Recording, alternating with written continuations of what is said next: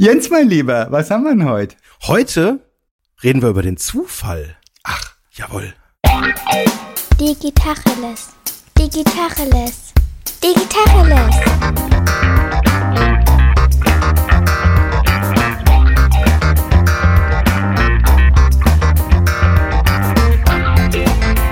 Mein Name ist Jens Wehrmann.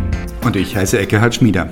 So ein Zufall. Ja, das ist, das ist rein zufällig. Und rein zufällig, wie uns der Zufall so mitspielt, haben wir einen Gast dabei. Und das ist ein alter Bekannter, nämlich der Jochen Schwarzmann, der sich seines Zeichens mit der Emergenz auseinandersetzt. Und Zufall und die Emergenz, das sind irgendwie so eine Art Geschwister, die gehören zusammen.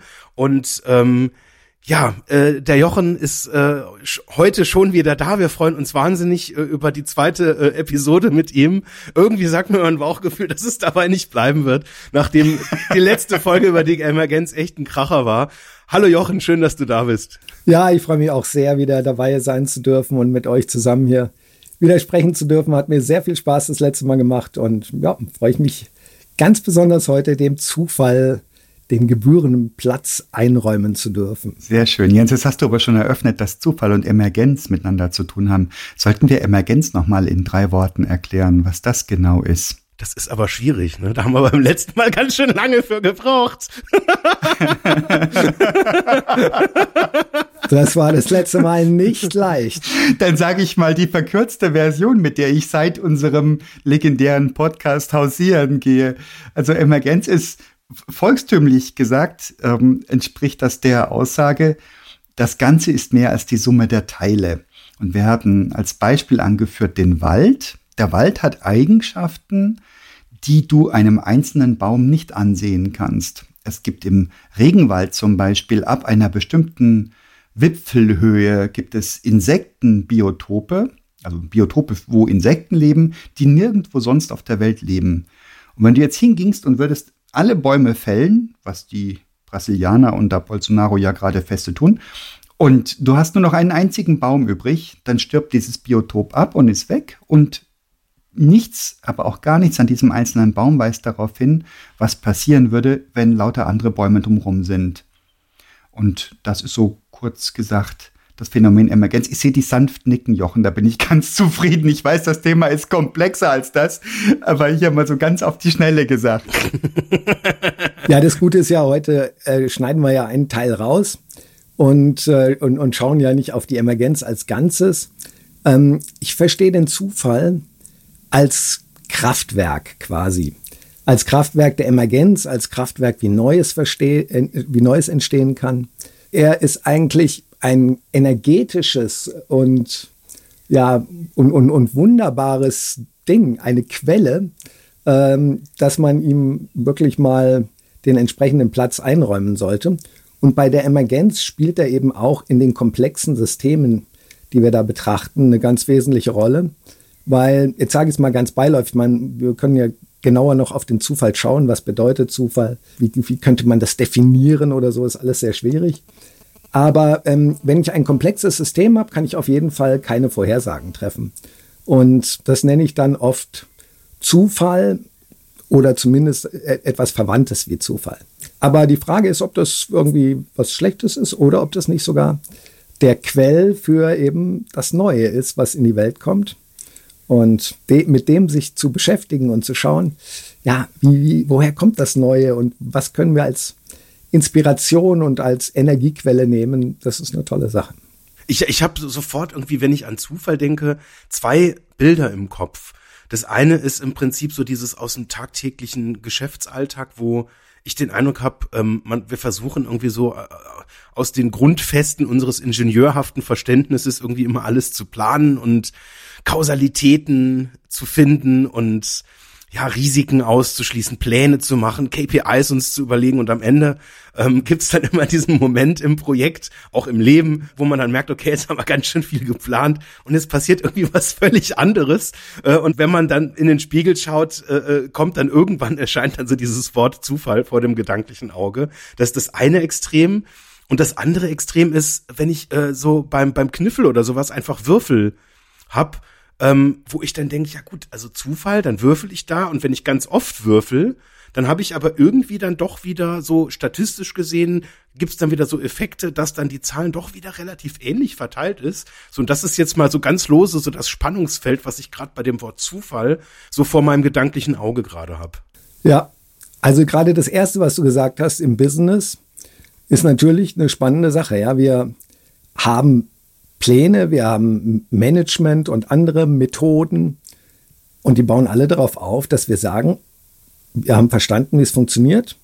Es gibt eine Ursache, es gibt eine Wirkung und ja, wenn ich nur klug genug bin und das alles herausanalysiert habe, den Grundzustand richtig und umfassend verstanden habe, dann ist ganz klar, kann man durch gewisse Regeln, durch gewisse Gesetze, vielleicht sogar Naturgesetze, ableiten, was kommt.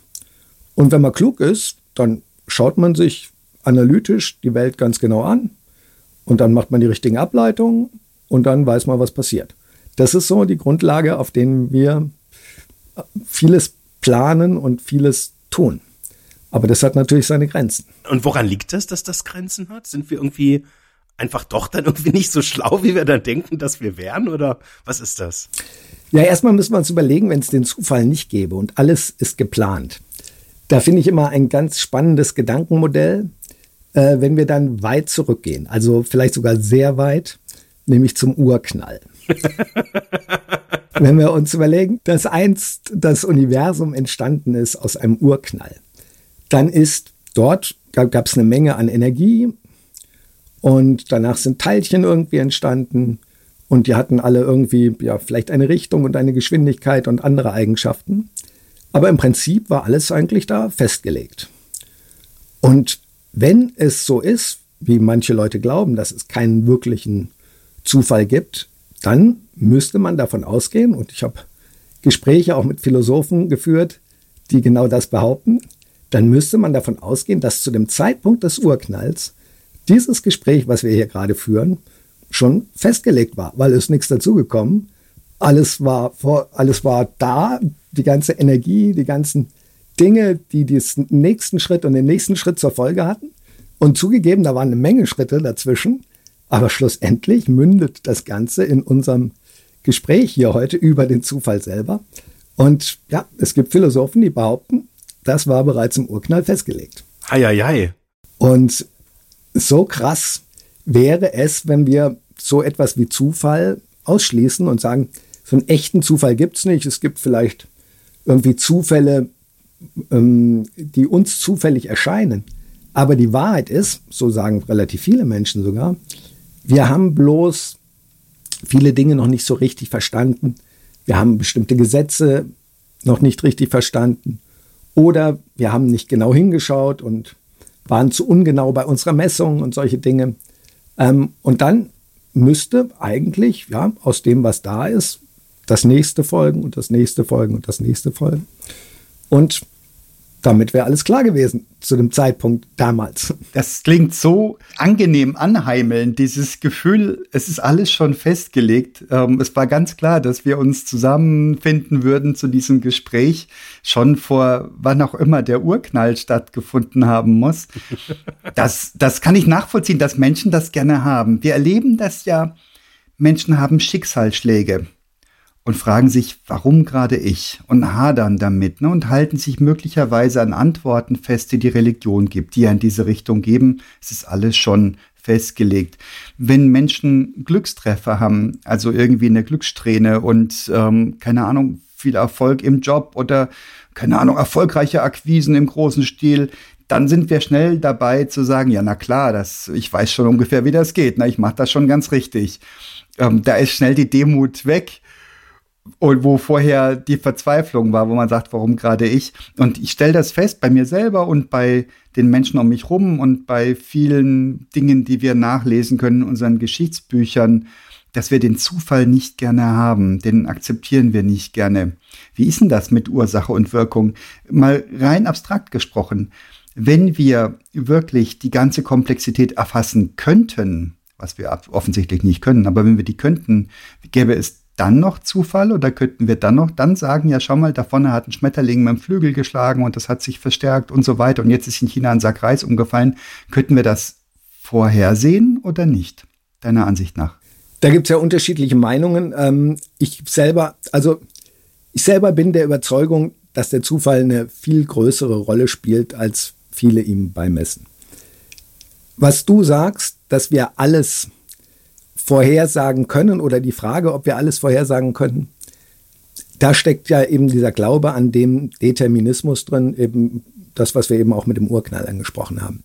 Ich selber glaube, dass diese Diskussion gar nicht so wertvoll ist, wie sie im, ähm, im ersten Schritt erscheint. Wo fängt echter Zufall an und wo ist ein determinierter Mechanismus, ein vorhersagbarer Mechanismus, den wir aufgrund bestimmter Dinge nicht vorhersagen können.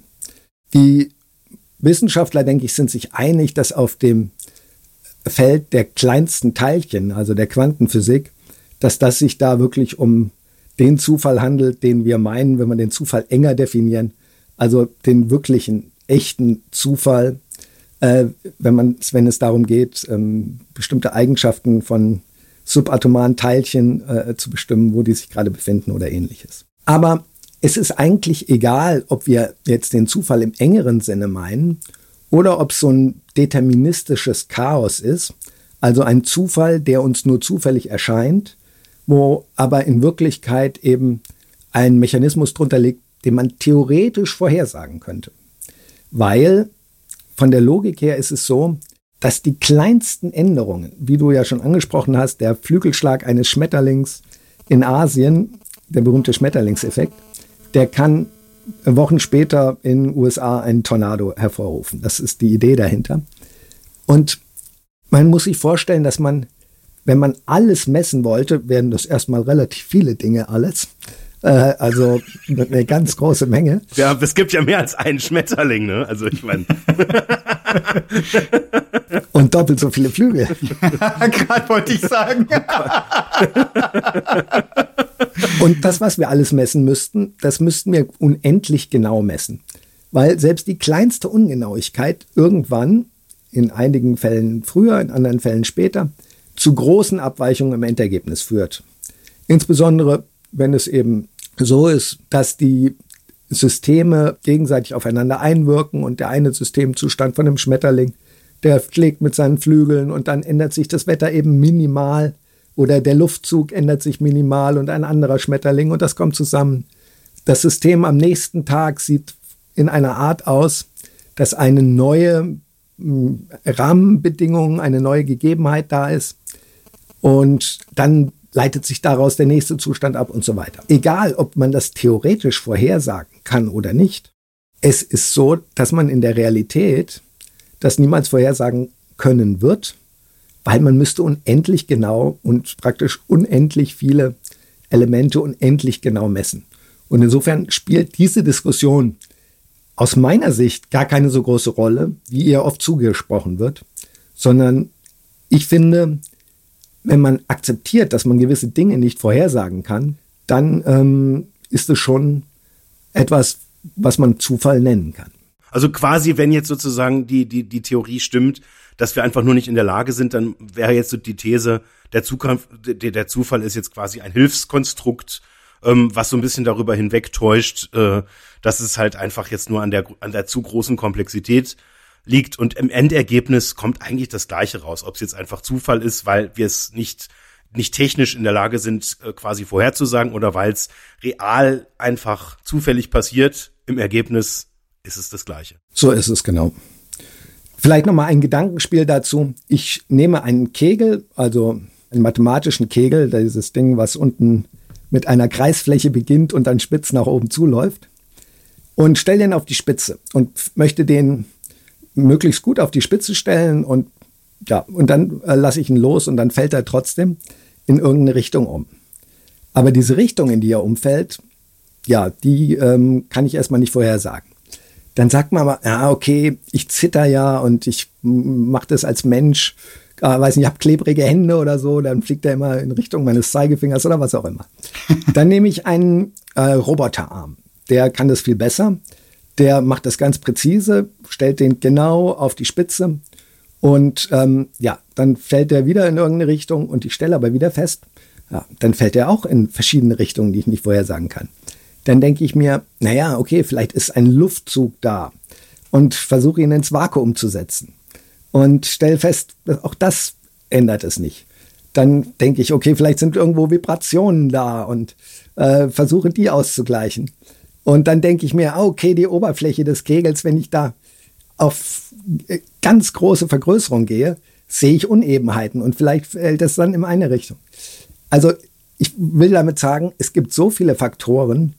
Ähm, warum soll ich mich eigentlich mit denen beschäftigen, wenn ich merke, dass ich an der Stelle, äh, auch wenn ich mich sehr, sehr doll anstrenge, trotzdem nicht sagen kann, wohin dieser Kegel äh, fallen wird, wenn ich das nächste Mal das Experiment durchführe. Es gibt Gründe, es mag Gründe geben. Jens, du hattest vorhin das Würfelspiel eingeführt. Also ich könnte ja um Geld würfeln und dann hätte ich schon gerne wie Erklärungsmodelle, was passieren wird. Und ich glaube aber, dass dieses Würfelspiel ist einfach kein komplexes System in dem Sinne von, von dem Kegel, der umkippt. Also auf die Anzahl der Würfe abgesehen wird irgendwann sich das ausmitteln. Es gibt auch ein Phänomen, das Daniel Kahnemann beschreibt, Regression to the Mean. Das heißt, ganz egal, ob die Eltern beide groß sind oder beide ganz kleine Menschen sind, die Kinder tendieren zu einer Mitte hin, über die Anzahl der Generationen gesehen. Ich finde das ganz interessantes Phänomen. Wie weit spielt das dann dann rein in Zufall? Das, das Individuum können wir deswegen trotzdem nicht vorhersagen, wie groß es wird. Das können trotzdem ganz hoch schießen oder ganz klein sein. Aber auf die Dauer, also auf die Zeit gesehen, gibt es da dann irgendwelche Regelmäßigkeiten, auf die wir uns verlassen können? Beim Würfel bestimmt, ja. Das ist eine Faszination eben, dass wir sagen, der einzelne Würfelwurf ist absolut nicht vorhersagbar.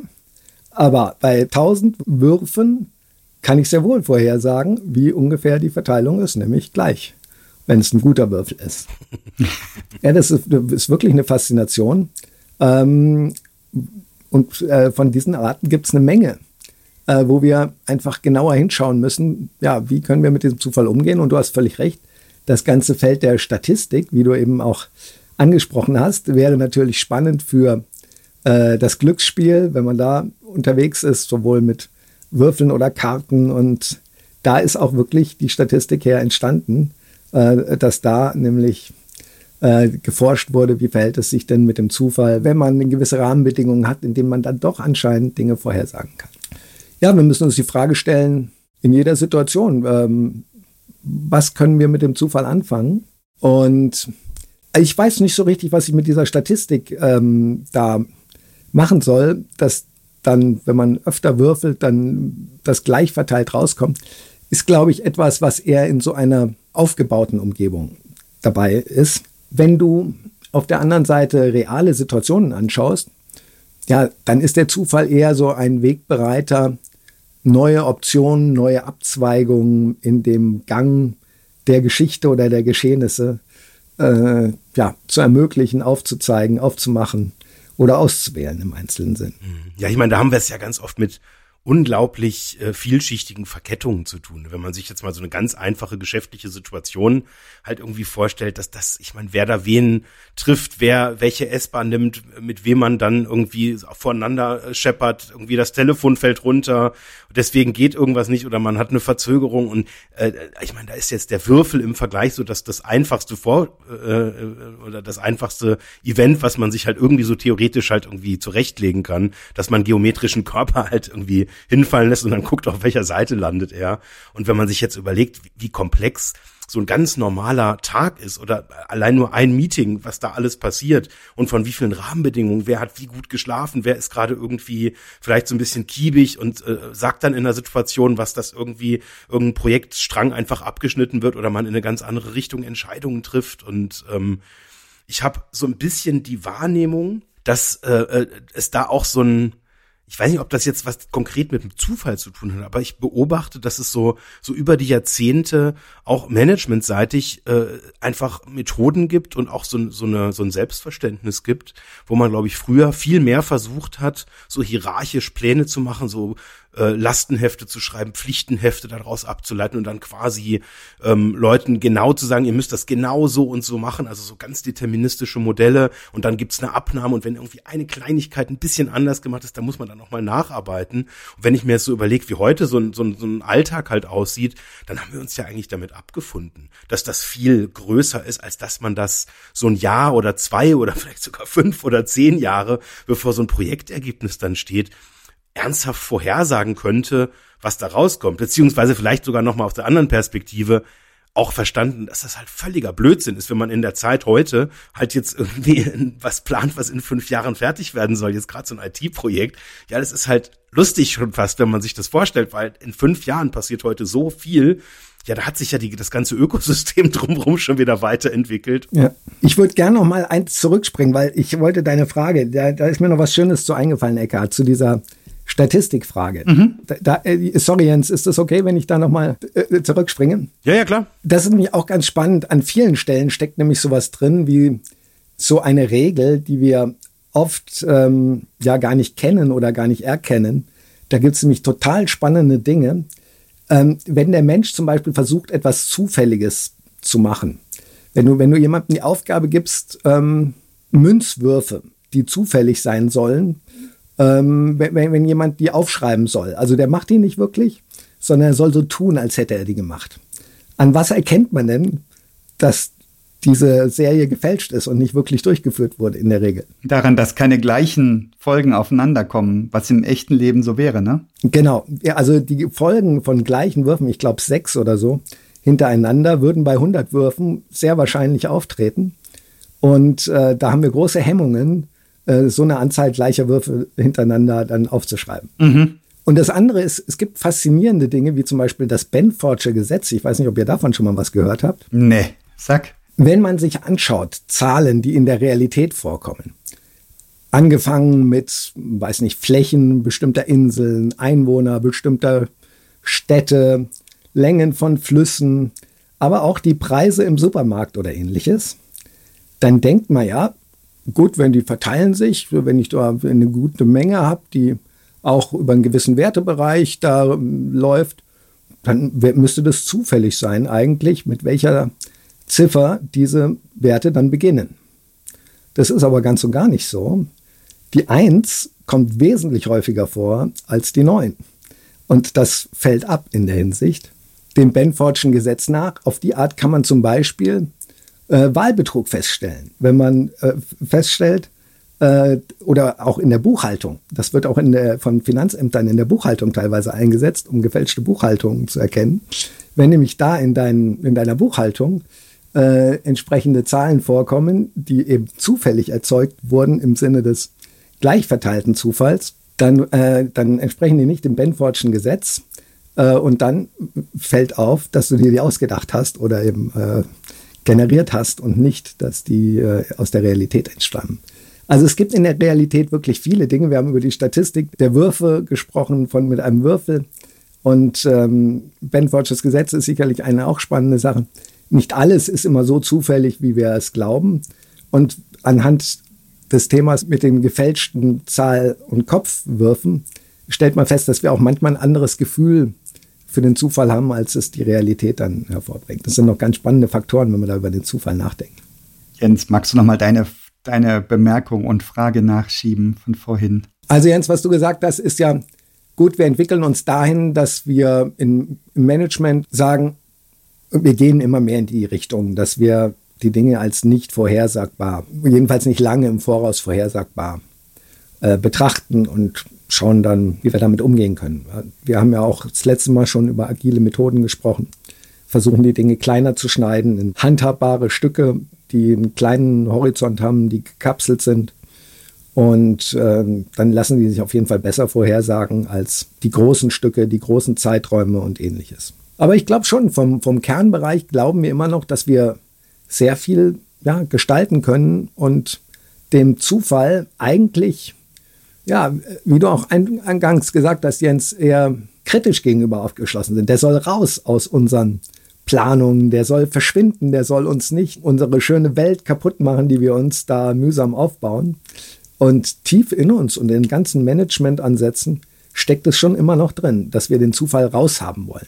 Aber was ist denn, wenn wir ihn einladen, wenn wir uns offen zeigen für den Zufall, wenn wir nicht nur sagen, boah, der stört uns, wenn er da ist oder im besten Fall kriegen wir den irgendwie in den Griff und zähmen ihn, sondern wenn wir ihn einladen. Und ähm, was du eben auch angesprochen hast, Jens, war, das ganze Leben besteht aus Zufällen. Wenn ich in der U-Bahn jemanden treffe, mit dem ich spreche, wenn ich einen neuen Geschäftskontakt habe, etc. Und so ist es, wenn wir überlegen, ähm, wie haben wir ähm, unseren Partner kennengelernt, wie ist das und das passiert. Manchmal ist es uns bewusst, manchmal ist es uns nicht bewusst, aber es gibt immer eine ganz lange Kette von Zufällen, die davor ist. Zum Beispiel, ich weiß nicht, ob ihr kennt den Film Der seltsame Fall des Benjamin Button. Da gibt es eine Szene, eine Schlüsselszene unter anderem in dem Film, wo gezeigt wird, wie es zu einem Unfall kommt, schlussendlich. Und ja, da gibt es viele Aspekte. Eine Frau verlässt ihren, ihre Wohnung und hat den Mantel vergessen und dann klingelt das Telefon und dann führt sie noch ein Gespräch. Und ein Taxifahrer hat äh, vorher Pause gemacht und äh, hat etwas gegessen in einem Café und der äh, fährt dann zufällig vorbei und dann steigt sie da ein, holt noch eine Torte ab, aber die Torte ist noch nicht eingepackt, weil die äh, Frau, die das machen sollte, sich am Abend vorher mit ihrem Freund gestritten hat und deshalb keine Zeit hatte. Und so weiter und so weiter. Auf der anderen Seite ist ähm, eine der Hauptfiguren, die tanzt und die nach ihrem Tanz ihre Abläufe hat und dann unter anderem ist äh, eine Freundin, die sitzt auf der Treppe, weil ihr Schuh offen war und muss ihren Schuh binden. Dadurch passieren einige Sekunden, die ins Land gehen. Und schlussendlich wird die Tänzerin eben von diesem Taxi, wo die andere Frau drin sitzt, die die Abholung gemacht hat und so, äh, dann überfahren oder angefahren. Und ähm, so nimmt das ganze Leben der äh, Darsteller dann auch, der Hauptfiguren, einen ganz anderen Verlauf. Und diese Dinge, die müssen wir uns bewusst machen. Es ist nicht nur Zufall, dass quasi das Leben durch einen Unfall zum Beispiel in dieser Szene äh, einen wesentlichen neuen Impuls kriegt, sondern auch das, was zu dem Unfall führt die Ereignisse, die zu den Verzögerungen führen, die spielen eine Rolle, dass das entstehen kann. Und jedes einzelne Ereignis wiederum ist von vielen, vielen zufälligen Ereignissen geprägt, dass dieses Einzelereignis entstehen kann. Und so ist es eine wahnsinnige Verkettung von Zufällen, ein Netz von Zufällen, das uns wirklich ähm, da prägt. Und ja, man kann es nur sagen, ich glaube, Napoleon wird das Zitat zugeschrieben, der Zufall ist der einzig wahre Herrscher des Universums. Wie kann ich denn den Zufall einladen? Ich finde diese Beschreibung zauberhaft. Ich kann mir das nur gerade nicht vorstellen, indem ich mich einfach öffne dafür, indem ich akzeptiere, es gibt kein, also ich habe relativ wenig Einfluss auf das, was um mich herum passiert und ich nehme das an, was kommt. Oder, oder wie stellst du dir das vor, Jochen? Es gibt ja viele verschiedene Dinge, die wir uns da vor Augen führen können. Das eine ist, die großen Erfindungen dieser Welt sind oft durch Zufall entstanden. Eins der bekanntesten Beispiele ist das Penicillin. Da hat jemand, der an dem Thema forschte, der Alexander Fleming, nachdem er aus dem Urlaub kam, festgestellt, dass da seine Petrischalen, die er da benutzt hat, nicht richtig ausgewaschen waren und dass sich da ein Pilz auf der Bakterienkultur gebildet hat und dass dieser Pilz diese Bakterien zerstört hat. Und das war quasi der Punkt, ähm, wo das Penicillin erfunden wurde oder entdeckt wurde. Und Hätte er das gemacht ordentlich, hätte er den Zufall da ausgeschlossen, indem er die Petrischalen ausgewaschen hätte, dann hätte er das nicht entdeckt. Jetzt ist natürlich die Frage, gut, Petrischalen auswaschen oder nicht, ist das schon äh, die Antwort auf deine Frage? Aber das, was mit den Petrischalen passiert, das passiert halt an, an vielen Stellen. Das heißt, wenn wir uns einlassen darauf, dass wir nicht alles vorhersagen können, beobachten die Dinge die uns quasi zufallen. Das ist ja die ursprüngliche Bedeutung dieses Wort, Wortes. Uns fällt etwas zu und denn dann braucht es verschiedene Dinge, die zur Einladung des Zufalls oder zur Begünstigung, dass dann wirklich was draus wird, auch noch eine Rolle spielen. Sicherlich musst du, wenn du dich um Bakterienkulturen kümmerst, ein Auge dafür haben, dass ähm, so etwas passiert ist. Du musst eine Erfahrung gewisserweise mitbringen, damit du das erkennen kannst. Denn sonst, wenn das an einer anderen Stelle passiert wäre, in einem anderen Kontext, derjenige hätte das gar nicht wahrgenommen wahrscheinlich. Ja, ich habe genau das Beispiel neulich auch in einem Buch gelesen, in einer ganz anderen Kategorie, nämlich in der Kategorie Finden ohne zu suchen. Das fand ich auch ganz, also ist, und es geht genau in die gleiche Richtung, auch mit diesem Zufallen, wie du das jetzt gerade quasi von der Wortbedeutung halt auch gesagt hast, weil das ist nämlich was ganz Spannendes, wenn wir den Zufall umarmen und sagen, wir lassen das zu, dass da Dinge passieren, die wir echt nicht steuern können, dann können wir natürlich auch nicht nur das Ergebnis suchen, was wir halt erwarten oder was wir uns erhofft haben zu erzeugen. Weil ich meine, äh, wenn er jetzt nicht in der Lage gewesen wäre zu erkennen und zu entdecken, was da passiert ist und einfach gesagt hätte, Mist, ich habe nicht richtig gespült, jetzt ist das eklig und es dann halt nachgeholt hätte, dann hätte er nicht das Penicillin entdeckt. Ne, also das ist ja im Prinzip genau diese Ableitung davon. Und dadurch, dass er dann eben offensichtlich irgendwie mit diesem Mindset unterwegs war, das auch analytisch sehen konnte, was da passiert ist, was er eben nicht geplant hat, hat sich eben ein neuer Möglichkeitenraum aufgetan. Genau so ist es, ja. Ich habe noch ein schöne Konnotation für den Zufall, den wir ja eigentlich überhaupt gar nicht mögen. Es gibt eine Stelle, wo es wahnsinnig schlau ist, ihn ganz bewusst einzuspielen. Und das ist in, im Umfeld von gamifizierten Methoden. Also wenn du ein sogenanntes Serious Game baust, wo du ein Spiel spielst, ein spielbares Spiel mit klaren Regeln, das einen Geschäftsnutzen hat, wo man was bei lernen kann, wo man vielleicht Bonding-Sachen machen kann und so weiter. Da ist es ganz hilfreich, ein ganz offensichtlich eine Zufallskomponente drin zu haben, dass ähm, alle Beteiligten wissen, sie können sich nicht blamieren, weil wenn es richtig übel läuft, na, dann haben sie halt schlechte Karten bekommen oder die falsche Kombination gezogen oder was auch immer. Ähm, das ist ganz wichtig. Also bei allem, was ich gelernt habe über Gamifizierung, immer Zufall reinbringen. Das schafft einen angstfreien Raum. Ja. Tolles Beispiel, ja. Aber auch bei jedes andere Spiel übrigens, das müssen wir uns auch bewusst sein, jedes Spiel, ob es ein Gesellschaftsspiel ist, ein Kartenspiel oder irgendwas anderes, äh, es gibt auch Spiele, die, die nicht auf Zufall aufbauen, aber ein Großteil der Spiele, die bauen entweder darauf auf, dass du würfelst oder dass du bestimmte Karten äh, verteilt bekommst. Also die, der Zufall ist da auch eine ganz wesentliche Komponente, um ein Spiel überhaupt interessant zu machen. Ja. Also ich habe noch so eine andere Brücke für, für, für, für unsere Zuhörerinnen und Zuhörer, die gerade sich mit dem Gedanken äh, tragen, äh, den, den Zufall willkommen zu heißen. Mal so ein ganz simples und banales Erlebnis, so Urlaub. Mhm. Wenn ich jetzt mich so an, an, an Urlaube erinnere, dann passiert meistens genau da das Spannende, wo etwas passiert, was ich eben gerade nicht wollte. Wo irgendwas, weiß ich nicht, wo ich blöd im Stau stehe, dann abbiege und auf einmal, weil ich einen Stau umfahren will, irgendwas sehe, was ich niemals, wenn ich meinem ursprünglichen Plan gefolgt wäre, getroffen äh, oder gesehen hätte oder wo ich Leute plötzlich treffe, mit denen irgendwie was passiert und es ergibt sich was ganz Besonderes und Tolles. Und wenn man, wenn ich mich dann äh, zehn Jahre später frage, an was kann ich mich noch an diesem Urlaub äh, erinnern, dann ist es oft genau das, was ich nicht geplant habe, wo mein ursprünglicher Plan verlassen wurde. Und das sind die Dinge, die sich aus irgendeinem Grund dann einbrennen und wo, ja, wo ganz viel tolle Sachen dann auch passieren. Völlig richtig. Und interessanterweise auch die nicht spektakulären Dinge, mindestens so in meinem Zurückdenken. Es sind immer so kleine, unscheinbare Episödchen gewesen, Begegnungen, ein kleines Gespräch, ein kleiner Blick irgendwo rein, der sich völlig unerwartet ergeben hat. Und das sind nicht die, boah, ich stehe auf dem Eiffelturm und gucke auf Paris runter Nummern, sondern ganz feine, unvorhergesehene, wie du, wie du ganz richtig sagst, zufällige. Jetzt sehe ich uns alle nicken, das geht uns scheinbar ähnlich. Ja. Ich will noch mal was aufgreifen, egal was du eben gesagt hast. Bei diesen Spielen, Gamification, Manager, den Zufall reinbringen, damit man sich nicht blamiert. Mhm. Das war ein ganz toller Aspekt, äh, was so ein Zufall leisten kann. Man muss insgesamt sehen, dass ein Zufall bei Entscheidungen eine Menge solcher Vorteile haben kann. Das allererste ist, jetzt stelle ich mir mal vor, ich bin Manager und ich mache es ganz krass. Ich treffe meine Entscheidungen zufällig in Zukunft. Die strategischen Entscheidungen, ja, die Entscheidungen, wo ich wirklich ähm, ein Umfeld habe, was ich in gewisser Weise absehen kann, auf meinen Erfahrungen aufbaue und sagen kann, gut, da kannst du vorhersagen, was passieren wird, weil der Fall war schon sehr oft da. Die nehmen wir mal raus, aber wir nehmen mal die wirklich strategischen Managemententscheidungen, die unter Unsicherheit getroffen werden. Wenn ich die zufällig treffen würde, dann hätte ich genau den Punkt, wenn ich sagen kann, gut, da war der Zufall dabei, der Zufall hat es getan, dann könnte ich mich erstens weniger blamieren. Aber es hat eine Menge anderer krasser Vorteile.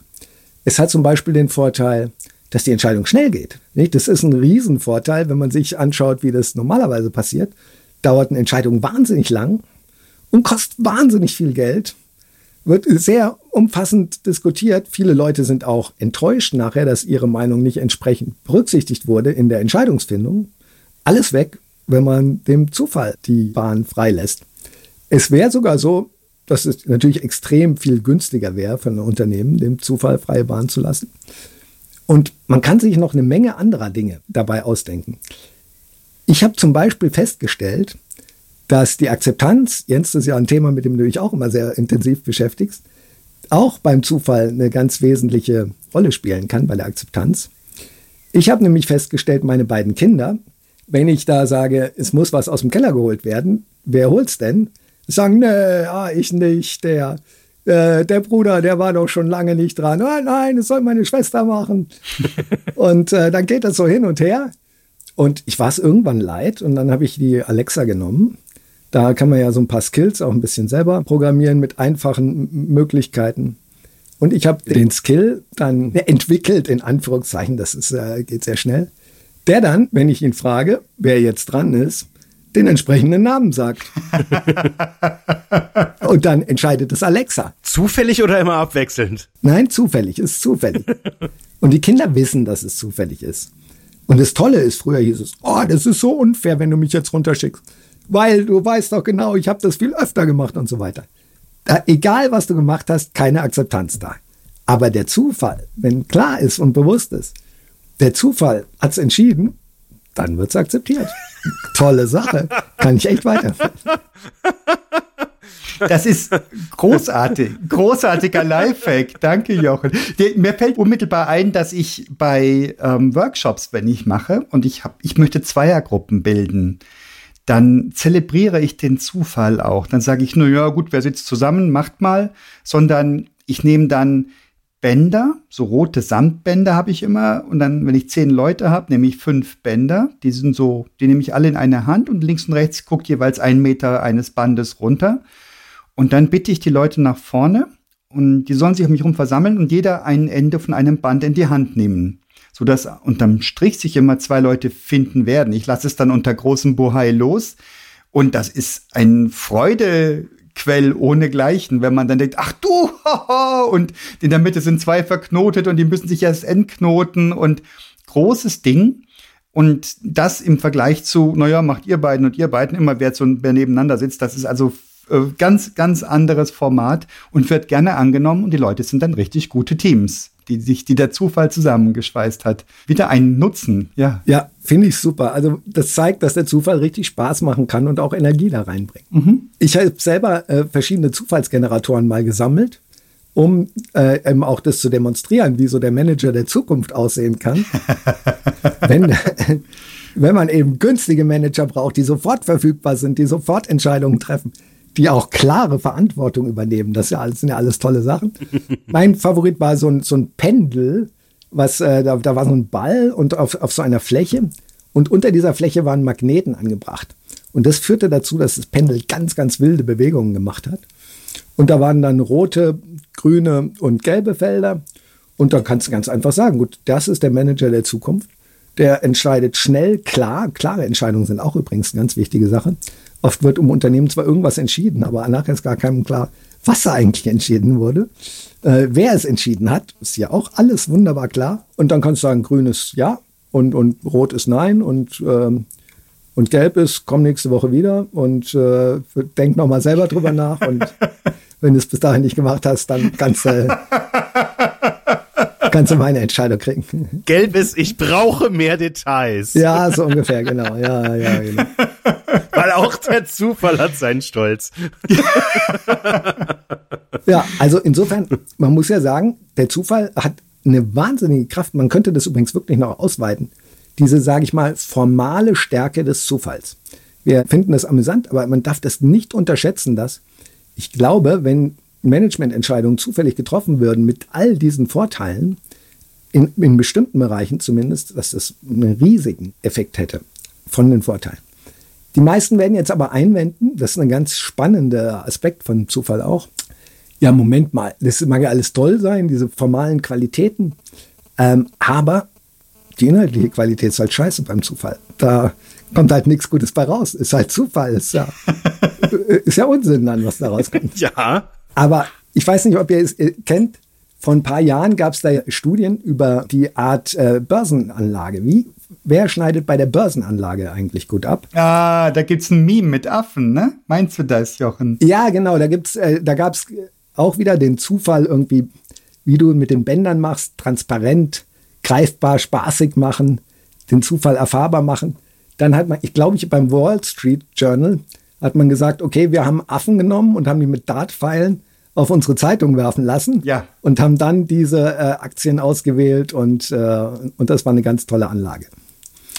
Die Geschichte war, glaube ich, wenn ich es richtig weiß, nicht wahr, weil sie hatten erstens keine Affen mit Dartpfeilen und auch war diese Zufallsanlage, die sie da gemacht haben, sie haben selber mit Dartpfeilen draufgeworfen, ähm, jetzt natürlich gar nicht so gut, beziehungsweise da gab es Effekte, die dann natürlich Einfluss genommen haben. Zum Beispiel, wenn sie dann irgendwelche Empfehlungen gesagt haben, dass die dann auch entsprechend von den Lesern auch gekauft wurden und ähnliche Dinge.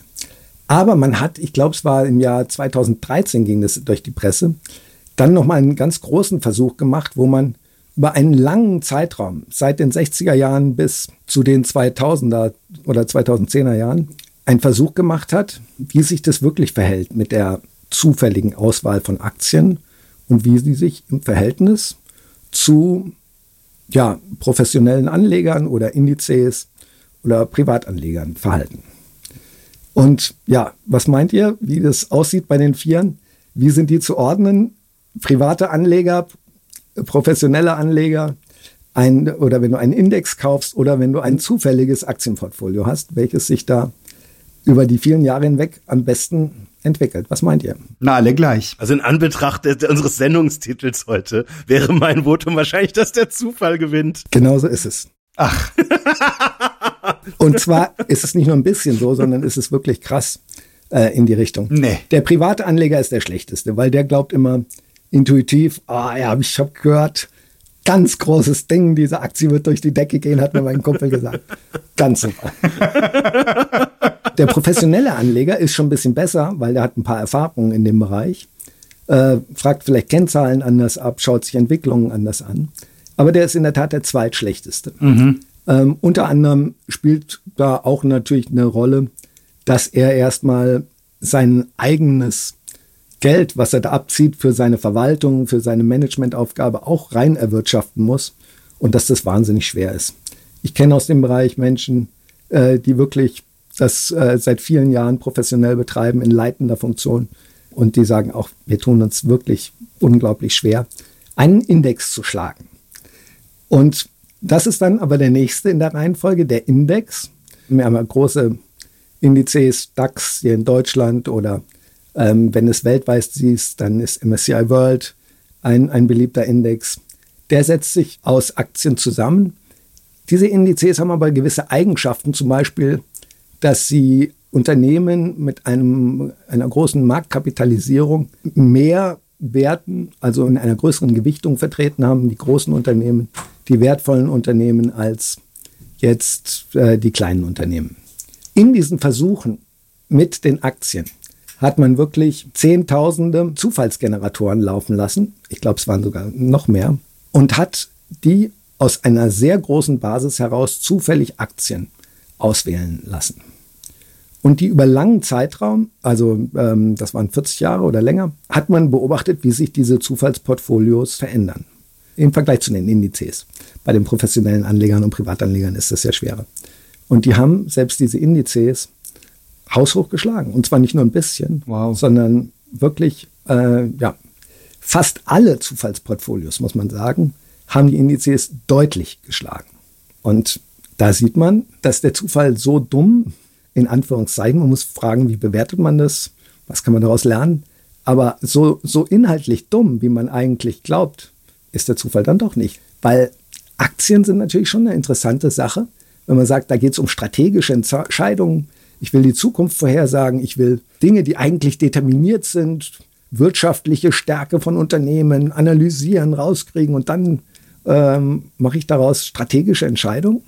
Ja, wenn man dann sieht, dass der Zufall doch wesentlich besser ist, boah, krass. Ja, in der Tat krass. Also ich versuche jetzt gerade so diese Übertragung äh, mal hinzukriegen, weil bei Aktien kann man jetzt im Zweifel sagen, ja gut, das ist im Prinzip natürlich jetzt auch eine prädestinierte äh, ähm, Möglichkeit, auch zufällige Entscheidungen zu treffen, weil ja zumindest jetzt hier, ich meine, ich, ich bediene einen Algorithmus, ich brauche eine Klarheit. Ähm, je weniger Emotionen, könnte man jetzt zumindest reininterpretieren, dann in so einer Entscheidung drin ist. Ich verkaufe eine Aktie. Ach, die ist die letzten vier Wochen immer gestiegen. Ich verkaufe sie trotzdem, weil ich bin ja nur der Zufall, ist mir doch egal. Und da kommt ja keiner zu Schaden. Ich verkaufe halt eine Aktie.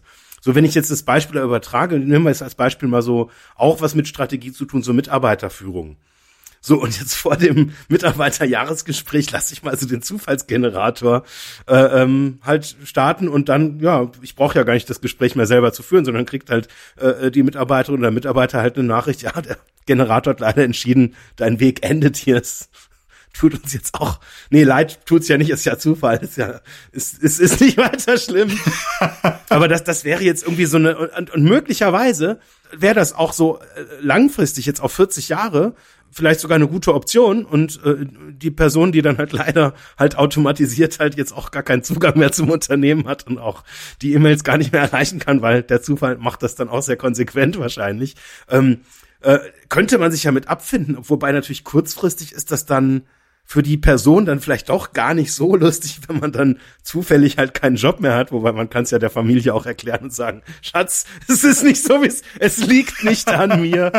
es ist einfach, es ist zufällig passiert. wie, wie, wie, wie können wir das übertragen, wenn jetzt Menschen quasi miteinander interagieren? Weil das Grundprinzip verstehe ich. Das ist, glaube ich, auch ein starkes. Ähm, auch wenn ich jetzt im konkreten Fall auch verstehe, warum Leute versuchen, auch irgendwie da mehr Sicherheit reinzukriegen, indem im Zweifel halt ein Mensch, dem sie halt mehr vertrauen als einem Generator, halt ihr Vermögen managt und im Zweifel äh, auch in, in so betrieblichen Entscheidungen, ähm, was müsste passieren, dass wir, dass wir da bereit für sind? Was wären die Rahmenparameter, in denen wir was drehen müssten, damit sich das auf so einen geschäftlichen Alltag übertragen lässt? Hast du da eine Vorstellung, was das, was das konkret bedeutet, damit wir da, damit wir das einsetzen können? Also lass uns dem Zufall mal mehr vertrauen. Deine Geschichte finde ich ganz gut mit den Mitarbeitern, weil das zeigt auch die Angst vor dem Zufall nochmal deutlich, ja. Dass du da sagst, okay, wenn ich dem Zufall ausgeliefert bin und dann schmeißt der Zufall mich raus und dann stehe ich vor dem Nichts und so weiter. Also äh, als erstes will ich nochmal sagen, gut, wer weiß, was passiert wäre, wenn dieser Mensch, der irgendwie an seinem Job hing, ähm, wenn der einen Impuls bekommen hätte, sich einen neuen Job zu suchen. Vielleicht wäre das viel spannender, viel erfüllender geworden.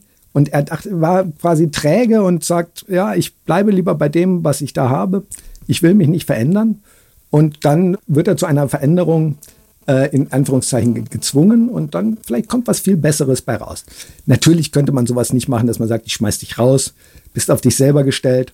Aber wenn man dann zum Beispiel sagt, okay, äh, man wirft den Zufallsgenerator an und weiß nicht, du wechselst die Abteilung.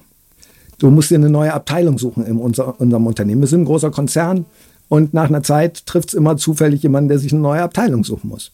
Wäre zum Beispiel eine Variante, die einfacher geht. Oder wenn man ja in irgendeiner Form auch dann unterstützt, eine Neuorientierung. Vielleicht wären das spannende Sachen. Aber gut, das klingt alles ein bisschen hergeholt, aber man kann viel mehr Varianten, als man da glaubt. Ganz konkret möchte ich dir aber antworten mit einem Beispiel, was ich mit einem IT-Manager vor kurzem geführt habe, äh, einem Gespräch. Der hat mir gesagt, Jochen, du hast mit mir über den Zufall geredet. Und in der Tat bin ich in einer Situation, die eigentlich ziemlich blöd ist. Ich soll nämlich jetzt hier einen neuen Teamleiter bestimmen für mein Team. Und ich habe zwei Kandidaten, die sind eigentlich gleich gut. Und wir führen jetzt mit denen interne Gespräche und machen da so ein Bewerbungsding und dann sage ich, warum machst du da ein Bewerbungsding eigentlich? Du kennst die Leute seit lange. Und er sagt, ja, aber wie gesagt, die sind beide dafür geeignet. Und dann entscheidet halt die Tagesform. Und als wir darüber gesprochen haben, hat er gemeint, ja, eigentlich wäre es viel cooler, wenn man sagen würde, äh, wer den Job kriegt, entscheidet den Zufall, weil sie sind ja beide geeignet. Und jetzt muss ich am Ende irgendwie einem von beiden sagen, gut, der andere war so ein bisschen besser oder hatte an diesem Tag wo wir das Gespräch geführt haben, ein bisschen fluffigere Argumente oder sonst irgendwas. Und ob das die Akzeptanz für diese Entscheidung äh, wirklich verbessert, äh, ist die Frage. Und wenn ich sagen würde, ihr wart beide gut und wir haben die Münze geworfen, äh, vielleicht wäre das viel einfacher und leichter zu akzeptieren. Total krasses Beispiel, total klasse. Da würde man wahrscheinlich Menschenverachtung unterstellen, oder? Dabei wäre das Gegenteil der Fall. Es ist ja gleichermaßen wertschätzend. Oder man würde vielleicht sagen, da drückt sich jemand um eine Entscheidung. Also ich hätte tausend negative Vorurteile parat, die, die ich rausziehen könnte. Ja, ja, natürlich. Ja, klar. Aber ich meine, wir sind ja darauf gepolt, immer noch in dieser Denke, ja, da muss doch einer da muss doch einer wissen, was da zu tun ist. Ja. Da sind wir bei dieser, bei dieser Beobachtungstiefe. Und ich meine, wir wissen alle, unser Spektrum, was die Wahrnehmung anbetrifft, ist begrenzt. Und ich meine, du hast gerade ja das Argument gesagt. Wir bewerten dann schlussendlich dann die Tagesform.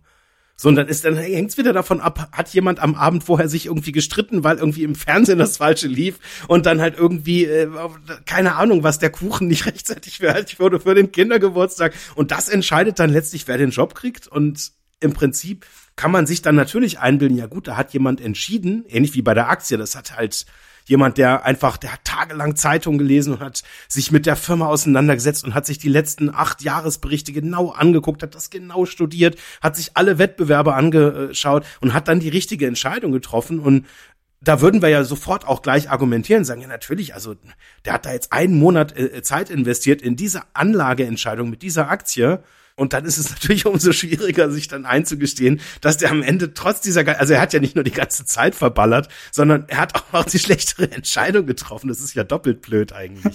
Ja, genau. Aber in der Tat, dieses Akzeptanzthema, also wir haben jetzt ja, wir haben jetzt ja quasi ein schönes Spektrum. Du hast das, das Beispiel von deinen Kindern erzählt.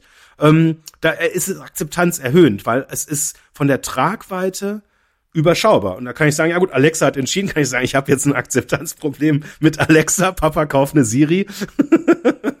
das wäre eine Variante. Und in dem Moment, wo es aber jetzt von der Tragweite mehr ist, als wer heute jetzt das Marmeladenglas aus dem Keller, tun wir uns, glaube ich, schwerer. Und die Frage ist, warum? Was ist, wo, wo also ja, ja da geht es jetzt darum, kriege ich, krieg ich die Beförderung oder muss ich die Abteilung wechseln oder hole ich ein Marmeladenglas? Letztlich sind beides Entscheidungen, aber wo ist der Knackpunkt? Was ist der Unterschied? Ja, ich glaube, wir müssen uns damit auseinandersetzen. Ich habe da keine richtige Antwort drauf, aber die Beobachtung ist absolut richtig, was du gesagt hast. Ich habe es befürchtet, dass du das sagen würdest, Jochen. Ich wollte jetzt eine Antwort, ich hing jetzt dir an den Lippen. Das hätte mir ein Lebensproblem gelöst. Ja, komm, komm, wir, machen eine, wir machen eine kurze Werbeunterbrechung. Und denken noch mal kurz über die Antwort nach.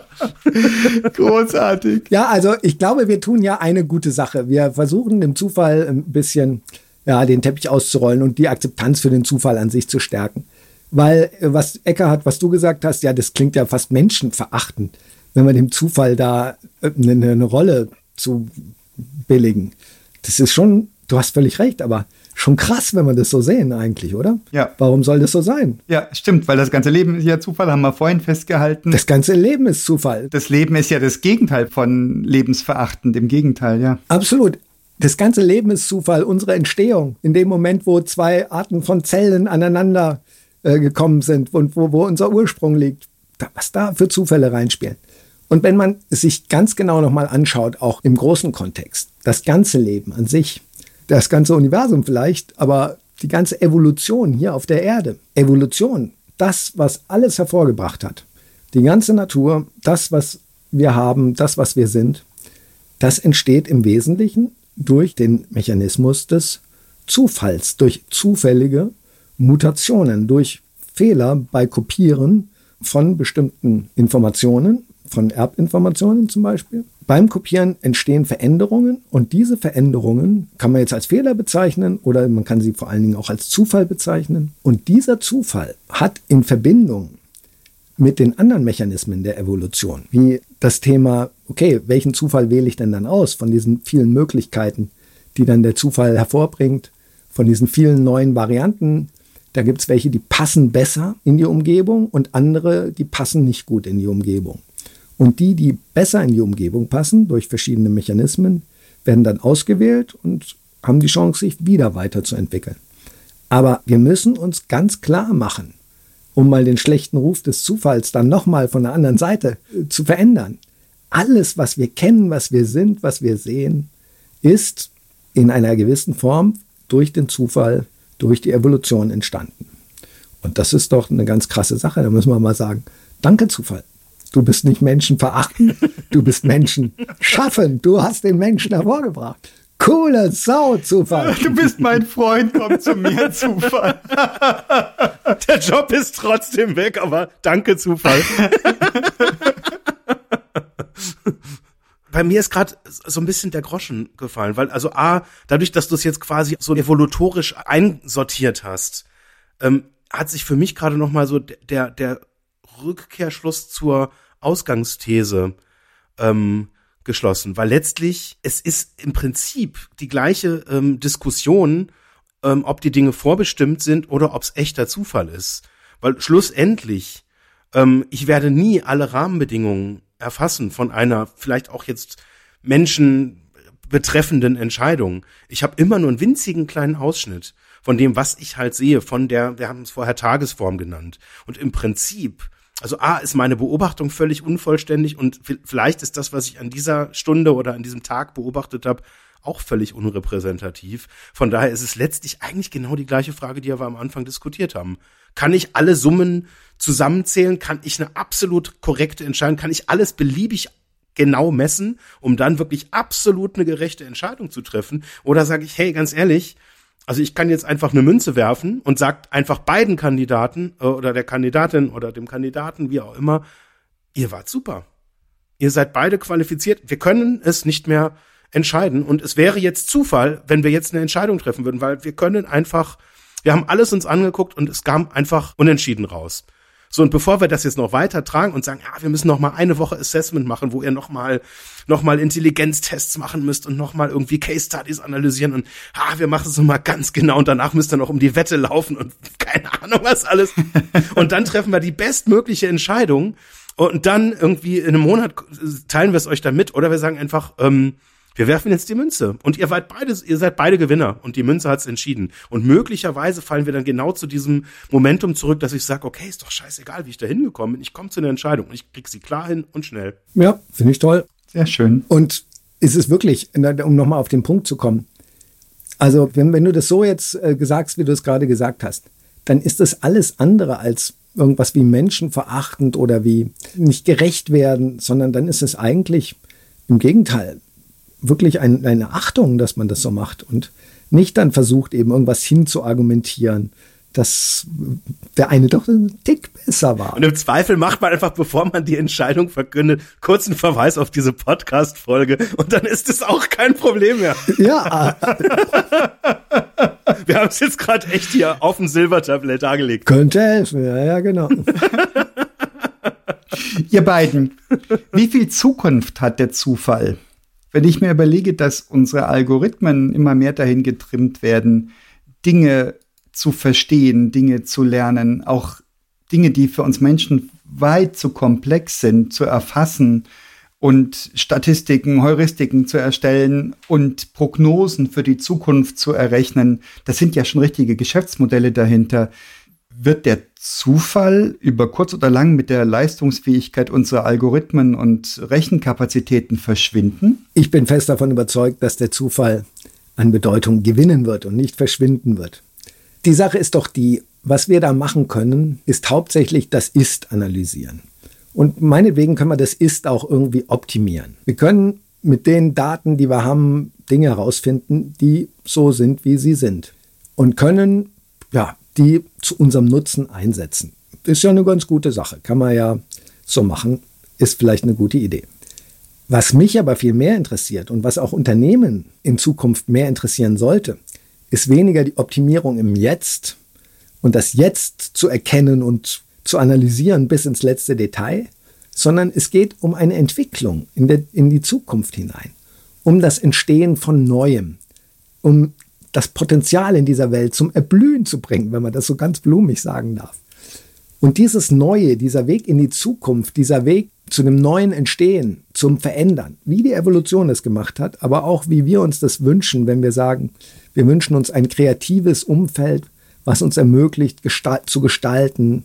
Ähm, das ist etwas, was eben nicht in den Ist-Daten drinsteckt, sondern das ist etwas, wo wir diese Entwicklung nach vorne, die Entwicklung durch die Zeit sehen müssen. Und an der Stelle ist der Zufall halt ein Impulsgeber, der uns gerade ermöglicht, aus unseren begrenzten analytischen Gefängnissen auszubrechen. Weil wir haben einfach nur, auch wenn wir uns für noch so kreative Geschöpfe halten, im Standardmodus nicht die Möglichkeit, aus unseren eigenen Denkvorstellungen so einen richtig großen Schritt rauszumachen. Und wenn wir den Zufall nehmen und der uns quasi mitnimmt und als Gefährt für so einen großen Schritt sich zur Verfügung stellt, dann ist das eine tolle Sache für Menschen und ich glaube eben auch für Unternehmen. Und für Unternehmen ist das das Wichtige in Zukunft, diese Entwicklungsfähigkeit und nicht die Optimierung im Jetzt. Wow, was für ein beeindruckendes Plädoyer für den Zufall, lieber Jochen.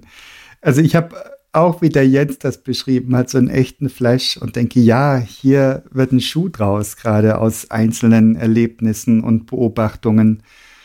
Und habe mich selber vorgeführt mit meinen Vorannahmen über Zufälliges, großartig. Ich nehme mit den Zufall einladen, dem Zufall mehr vertrauen. Also eigentlich ein Paradoxon von allem, was man seit Kindertagen aufnimmt. Zauberhaft. Dank dir vielmals, Jochen. Vielen Dank. Ja, war eine große Freude wieder und hat viel Spaß gemacht und war auch schön hier in der Konstellation, dem Zufall themenmäßig auch den ein oder anderen Schlenker zu erlauben und ja, hat wieder äh, einfach eine große äh, Freude gemacht mit euch zusammen. Herzlichen Dank. Dankeschön. Bis bald. Tschüss. Tschüss.